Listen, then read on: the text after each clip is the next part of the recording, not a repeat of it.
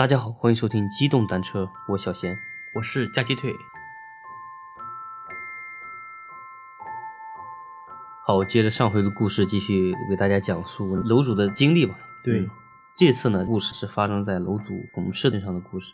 嗯楼主的这个同事呢，是一个八零后的大美女，因为本科的专业是学英语的，嗯由于之前上学比较早，学历比较高，毕业之后呢，就进了一在深圳的一家全球比较知名的一个科技公司。啊，嗯，具体哪家呢？这边也啊不说了，反正深圳那几家大家就就那几家吗？对，就那几家。他这个故事呢，就是更离奇。故事从八年前开始讲。八年前呢，楼主刚来到深圳，那时候呢，就是遇到了他的前同事呢，第一眼就觉得他那个前同事特别漂亮，而且呢，性格还特别温柔。后面呢，前同事呢，化名为那个乐乐，因为楼主和他是一个部门，而且呢，他们平时工作上交集比较多，就自然而然的就关系会特别特别好。楼主呢和他的同事呢，主要是做这家公司的海外形象推广的一些活动，是因为是一起的嘛，就是经常南上北下的到处奔波做活动，搞什么展销会啦，反正平时工作也就是经常出差嘛，挺辛苦的。嗯他这个朋友呢，就是据他描述，工作态度极其认真，又特别负责，那个不可避免的就是会经常加班嘛。工作之余呢，就是非常的，对因为那时候他们大家都是年轻的小姑娘嘛，精力也旺盛，也喜欢结交新朋友，大家一起呢到到处就约着就是游玩嘛，嗯就自然而然的混到时间比较长了，就成了闺蜜了。哦嗯，就有一年冬天呢，大家在那个北京做酒会活动，就差不多工作快结束了呢。那这时候呢，公司部门里面有一个搞研发的一个老同志，嗯偶尔聊起来说他会一些就是看相和算卦，神秘啊对，反正挺准的，说挺准的。平时一般不出手，因为那个同事说天机不可泄露，对，泄露太多。就会伤及自己的阳寿。对对对，嗯，他说因为今天可能喝到位了，就心情比较好，给大家端回活雷锋。啊，这个老同事呢，就是很认真的，就是端详起来他那个朋友的脸。研发的同事呢，让乐乐伸出手，看着他的手，大概看了有三分钟左右，然后就对那个乐乐说：“我简单说两点，你呢会在二十六岁结婚，啊十八岁生小孩儿，那这期间呢，你可能会染上命案，虽然没有牢狱之灾，但是呢，家庭夫妻生活可能就不尽如意了。”这么详细吗？说的？对，然后说说的我呢就不能再说了，反正年轻人我就劝你万事不要追求的太圆满，这世上没有什么完美之事，就顺天意、惜姻缘，都是前世修来的，不到万不得已，不要轻言放弃。哦，嗯，他就说了这几句，然后说完以后呢，就大家都以为他自己瞎嘟囔了嘛，就反正就说的就是挺相信，但可能大家以为就是自己瞎编的胡话，就没当回事儿。然后是那个乐乐就说：“你这么说的吓人，什么人命啥的，我平时连个鸡都不敢杀，你还给我说的这样，你要不要给我讲的清楚点？我到底发生了什么事儿？就反正怎么遇到这些灾嘛。”然后那老同事说：“嗯、今天呢就是我多嘴了，那、你就当我在瞎扯吧，我就是半瓶水瞎晃荡的。”好吧。他可能也不太想讲那么细。嗯然后酒足饭饱，大家散了以后呢，就是各忙各的了。后来呢，就是物是人非，大家就四散的，就是离开了这家公司嘛。由于那个楼主呢和这个乐乐他俩关系特别好，是闺蜜，所以也会经常约起来一起吃饭、逛街、谈心事儿。就这样呢，反正就陆陆续续也结婚生孩子了，日子过呢也就挺平淡的，没啥波澜。然后有一段时间呢，就是楼主要出国，然后就跟那个乐乐碰头吃饭了。啊，这时候那个乐乐就悠悠的问他说：“哎，我请教你个事儿啊，就是这个想了也很久了，就周围也没啥合适的人能聊这个事儿。我记得就是你以前讲过你和你妈妈遇到鬼魂的事情，确定是真的吗？你不是在开玩笑的吧？”楼主立马就说：“那个当然是真的了，要不然我现在给我妈打个电话，让当面给你再讲一次呗，嗯，求证一下。”这那个乐乐就说：“哎呀，我就跟你说了嘛，你也这太二了，你既然讲的都是真的。”那我就把我这个事儿跟你讲一讲，你帮我分析分析呗。我的天呐，就等就是这个非常漂亮的大美女跟他讲的是吧？对，就乐乐也碰到了一些奇奇怪怪的事儿。这楼主一听啊，啥事儿啊？突然间就来了精神嘛。然后乐乐这时候就跟他说：“我当时怀孕的时候有做过胎梦，就怀孕的时候梦到那个小孩的故事嘛。嗯嗯，你信胎梦吗？”楼主一听就乐了，说：“那前期怀孕呢，一直也有做过梦，可是醒来了也都忘了嘛。反正上不了胎梦，他也不太清楚。”楼主就是在自己那个怀孕五六月的时候，有一天晚上做了个梦。他说他梦到好像和同事一起去德国汉堡玩，有一个什么很大的内陆海，有一个类似于金门大桥的一个超级大的大桥伸到海里，然后是桥梁通体都刷成那种常见的红色，估计它和那个金门大桥串到一起了。然后他在桥上走的时候，突然间从桥的右侧跳起来好多红色的大鲤鱼，组成那种类似于彩虹的形状的队伍。那从左边起来跳，往右边落。然后是这些通体红的大鲤鱼呢，就是刚越过桥落到水的一刹那，就全部变成黑色的鱼，就黑的那种不能再黑的鱼，完全黑的看不见那种。我去，那楼主醒来以后呢，就是他查了一些周公解梦，说那个梦到这种梦呢，就相当于要生一个男孩。果不其然，他就生了一个大儿子，还挺准啊。对，这就是楼主做过一个记忆那个深刻的一个胎梦。然后乐一听呢，就表情就比较凝重了，甚至还带着哭腔说：“那我真的就要不知道该如何后悔了，我应该真的杀了人了，杀了一个特别优秀的像凤凰一样的女儿。”哇塞，那等于把优秀的这个要投胎的 小女孩杀了，然后生了个儿子呗？不是，这是乐乐给他说的啊。嗯，就相当于楼主说梦着那个鲤鱼生了个儿子嘛。啊，然后这个乐乐说那个他也梦到了一些，就是反正是一些异象嘛。他说他把一个像凤凰一样优秀的女儿给杀了。那我们继续往下讲。嗯嗯。然后楼主一听说啥，你闺女不是在上幼儿园吗？你是不是喝多了呀？乐乐就是慢慢低下头说，其实我之前还有个大女儿，大女儿的事呢是在四年前，因为当时她怀孕三个月嘛，所以就把那个老大给流产掉了。楼主一听说四年前，四年前不是还没结婚吗？那次我们碰头吃饭，我看到你穿的很漂亮的红裙子，不像是怀孕的样子呀。然后是闺蜜说：“我把隐私都告诉你了，你就不要那个这么大声了，好吧？听就听我讲就行了。小点声哈。嗯，她说当时怀孕大女儿的时候，自己还没做好准备，然后是就非常不想要那个孩子嘛。再加上第二个月的时候就流感了，她也不知道那个自己怀孕了，就吃了一些感冒药，各种就抗生素嘛，就乱吃一顿。因为怀孕的人都知道嘛，怀孩子以后就是各种药不能乱吃嘛。”这种吃完药以后，可能对孩子有一些影响。对，嗯，他咨询了医生以后，就医生说那个畸形率就很高了。如果想保胎的话，就是你要做好以后这个孩子可能是脑残，或者是有自闭症，乃至有些其他隐性病症的一些情况。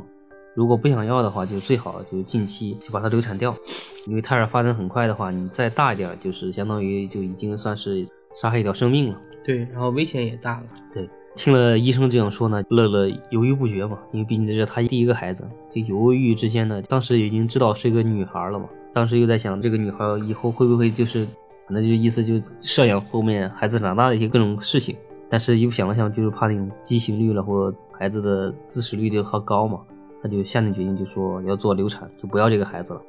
嗯，还是下定决心了是吧？嗯，对是。然后就在那个乐乐手术前的第二天呢，就乐乐晚上睡觉的时候，做了一个特别离奇的梦。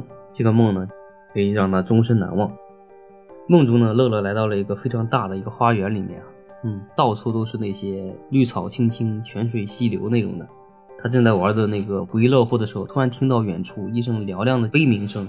这时候呢，他朝远处一看，就看到一个像鸟一样的东西在叫，而且还回头看了他一眼。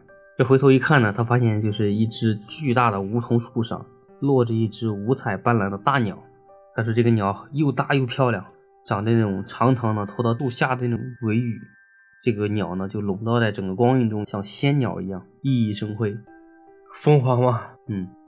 他的头呢就四处的打望，背对着乐乐。乐乐这时候才回过头说：“这不就是传说中的凤凰吗？因为在梦里嘛。”乐乐就想：“啊，原来这个世界上真的有凤凰哎。”这就是龙凤呈祥的那种意思。正当乐乐沉浸在这种膜拜神鸟的这个情绪当中呢，突然这个凤凰扭头看向乐乐，发出了高亢清亮的叫声，就一声又一声的叫啊，就仿佛想对那个乐乐说点啥。然后树下乐乐呢，就是茫然不知所措嘛，就也不知道要做些啥。凤凰叫了几声，发现那个乐乐无动于衷，扭身振翅，唰的一下就要向空中飞走嘛。结果啊的一声，就是凤凰大叫一声嘛。发现那个凤凰的胸口呢，全是血哦，而且还滴滴答答，啊，流血的地方呢，就一点毛都没有，这太恐怖了，就像鸡皮一样，就在凤凰的胸口。嗯嗯，然后眼看着这个凤凰就要不行了，但是那个凤凰呢，还在努力的拍着翅膀，就是频频回头的看向这乐乐，然后慢慢的飞走，就消失在了丛林当中。乐乐在梦中呢，还是说能一直听到那个凤凰就悲鸣的声音，一直在他那个耳边在响。挺诡异的，那听到乐乐就是怀孕梦到了凤凰，楼主就是又高兴又惊喜又羡慕又嫉妒恨的那种感觉。这种肯定是龙凤呈祥，人中之龙，什么人中之凤那种感觉，说明这个乐乐的女儿呢，肯定是长大以后就像凤凰一样，在人群里面肯定不一般，大概就这个意思嘛。嗯，但是那个乐乐说，他是因为吃了感冒呀啥的呗，要把那个老大给流产掉嘛。太可惜了呀，觉得。对，然后是这只是那个乐乐给楼主说的一个背景啊，就真正怪异的事情发生在他二女儿的身上。乐乐的二女儿叫朵朵，当时呢就是已经四岁多了，那时候正在上幼儿园，每天呢都是乐乐的妈妈，也就是那个孩子姥姥接送孩子上下学。有一天下午呢，姥姥就照例接孩子回去，在游乐场里玩了一圈以后，看到天色不早了，就姥姥赶紧带着孩子回家去做饭了。匆匆忙忙到家以后呢，就已经七点左右的样子了。然后是屋子里黑乎乎的，姥姥就赶紧去按那个开关，要打开客厅的灯嘛。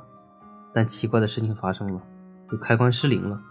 姥姥啪啪啪来回按了几下，就灯都不亮，就灯好像是坏了一样，一闪一闪的，就不闪就没灯嘛，就完全黑的，开不开灯？啊，嗯，姥姥以为是那个吊灯坏了嘛，但壁灯呢，就是那个墙壁那些避光灯呢，开了半天也是没亮光。然后姥姥心里就有疑问了，这时候就看见朵朵朝着沙发的方向大声喊：“姐姐，你不要玩我的娃娃，那是我的呀！”姥姥听了吓了一跳。嗯，客厅里哪有人啊？而且空荡荡的沙发上静静的摆着一堆朵朵的玩具。这时候姥姥就说：“朵朵，你在跟谁说话呀？”然后是那个朵朵就小声的跟姥姥说：“那个姐姐，她不经过我允许玩我的娃娃。”我的新娃我还没玩够呢，然后朵朵指着沙发上的一个芭比娃娃就说：“那这个芭比呢是乐乐前几天就是刚给朵朵买的，就朵朵自己还舍不得玩。”然后这时候那个姥姥就说：“姐姐，你确定是姐姐吗？那那那你让她玩会吧，你不是饿了？要不我们先来吃点饼干？”姥姥这时候就已经吓得起了一身鸡皮疙瘩，哼，太吓人了。对我现在就一身鸡皮疙瘩。对，嗯。然后是赶紧又按了几下灯，发现灯还是不亮，赶紧就拉着那个朵朵跑进厨房躲起来了，说：“走走走，咱们去厨房吃点饼干。”嗯，你一定坏了吧？赶紧拉着小孩去那个厨房躲起来了。嗯，然后是吃完饼干以后，因为孩子小嘛，他就说我非要去客厅看动画片。嗯嗯，姥姥就是赶紧又去开灯试试看有没有电，能不能开开嘛。这时候灯能打开了，没有问题。第二天周末呢，就是姥姥悄悄的就跟那个那个乐乐说。昨天的那个怪事嘛，嗯，然后急性子乐乐想了想，就是走过来问女儿说：“朵朵，姥姥告诉妈妈说，昨天下午放学你带姐姐朋友来家里玩了，你和姐姐玩了芭比了。”然后是那个朵朵说：“姐姐不是我带来的，她自己来玩的。我不喜欢她玩我的芭比，我的芭比我自己还没玩够呢，她给我弄坏了怎么办呢？”然后是那个乐乐就赶紧又问他那桌：“那那个姐姐长什么样啊？漂不漂亮啊？是什么样子呀？”朵朵就说：“那个姐姐很好看的，还头上还有个蝴蝶，穿了个黑裙子。我嫌她的裙子不好看，好吧。”然后是那个朵朵接着又说：“她还不经过我的允许玩我的玩具呢，还玩我的小熊，晚上还在我的床上睡觉，盖我的被子。”嗯，然后说：“妈妈，我不喜欢这个姐姐，她老是站在那里瞪着我。”哼，毛骨悚然啊！之后呢，朵朵指着客厅电视机旁边的一个角落里面说。里有个人在瞪着她，然后是乐乐就说：“那你怎么知道是姐姐呢？”然后是多多说：“因为她比我高呀，跟邻居的那个依依姐姐一样高，所以我知道她是姐姐，我是妹妹。”由于那个朵朵指的那个角落说嘛，而且还是大白天，就搞得那个这乐乐和孩子的姥姥就满脸的那个惊恐嘛，因为大白天，这不简直就活见鬼嘛！乐乐就 清清嗓子，稍微镇定一点，就跟女儿说：“多多。”姐姐藏在窗帘后面，是跟你在捉迷藏吗？你喜欢和姐姐玩躲猫猫吗？然后是那个多多就说我不喜欢，姐姐老是不理我。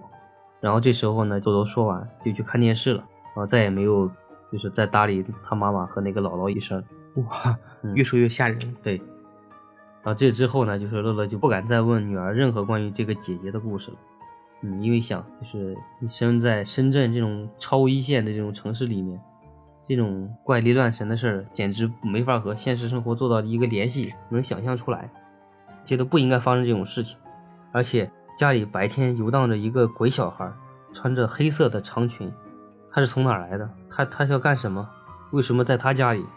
他到底要干啥？对，还经常吓自己的女儿，到底是干什么？就是反正就是各种乱七八糟问题一下子涌到他的脑袋中间嘛。嗯，楼主说，乐乐自从知道这个事儿以后呢，就被吓得病了好几天，然后病好以后就再也不敢提这个事儿了嘛，嗯，也不让家里再说这个事儿了。然后时间久了，就是那个姥姥，就是看乐乐病情差不多了，那个找到乐乐说：“你看最近那个多多没有再胡言乱语了吧？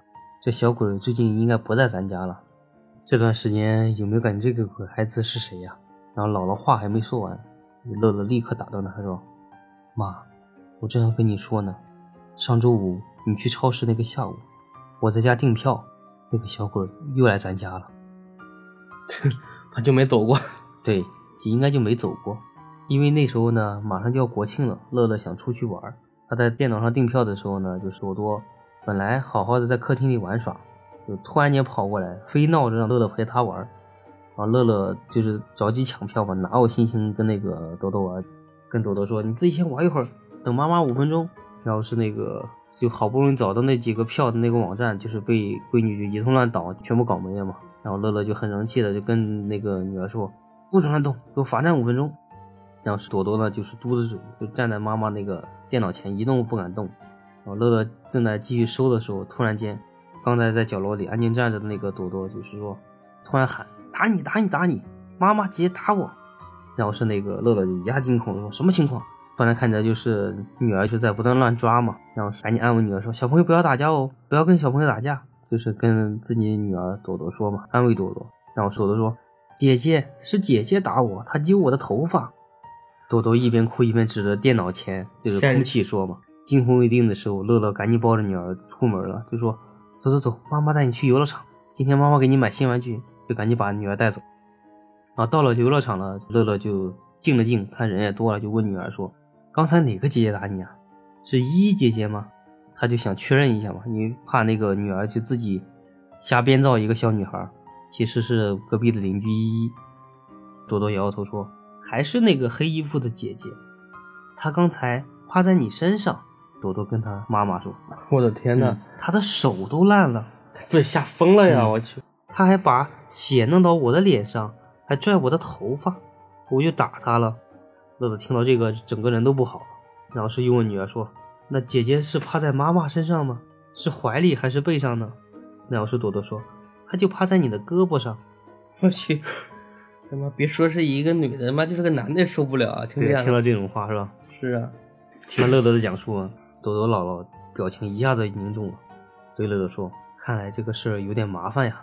嗯，之前我猜这个小鬼八成就是你之前打掉的那个老大，我推算的时间年龄刚好对得上。”朵朵说：“跟餐座一样高，那可不就是一个六岁孩子的高度吗？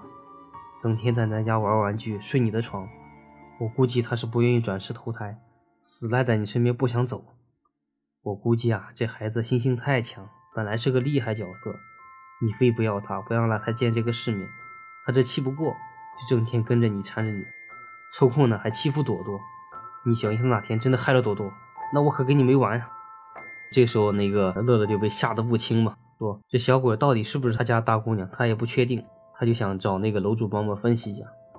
楼主说：“以前听老人老讲，说女孩怀孕三个月呢，三个月前呢，这小孩就没有生命，因为手脚啥都没长出来。这时候呢，就没有真正的人的魂来投胎转世，所以这个胎最多也就算个肉球，打掉也就没关系。但是呢，一旦超过三四个月，就转世的灵魂就已经进入这个胎儿的躯体里了。这时候呢，就是因为已经喝了孟婆汤嘛，跟你之前前几天讲的那个啊，嗯。”这时候忘了前世的那个经历了，嗯，你又要重新开始一段新的那个人生，但是这时候呢，你要去打胎把它流掉，就相当于你把他那个新生的一个生命的机会也给他剥夺了。但他已经喝了孟婆汤，他没有了前世的记忆，所以就是一个什么都不清楚的一个小灵魂，就孤苦伶仃的，嗯，然后是有的太小的话，他可能前世已经忘了，没有家人朋友，后世还没开始。他也不知道去哪，饥寒交迫，就只能依靠你这个母亲了，一直不愿意走嘛。要是有的气性如果很强的话，就会一直跟着母亲很长时间。因为他没有阳寿，有阴寿的话却一年一年长大。有天眼能看到的高人，有时候碰到这样流产过的女人呢，就会看到她跟随的孩子。然后是那个楼主这么一说，把那个乐乐吓得不轻。瘆人，对，脊背发凉。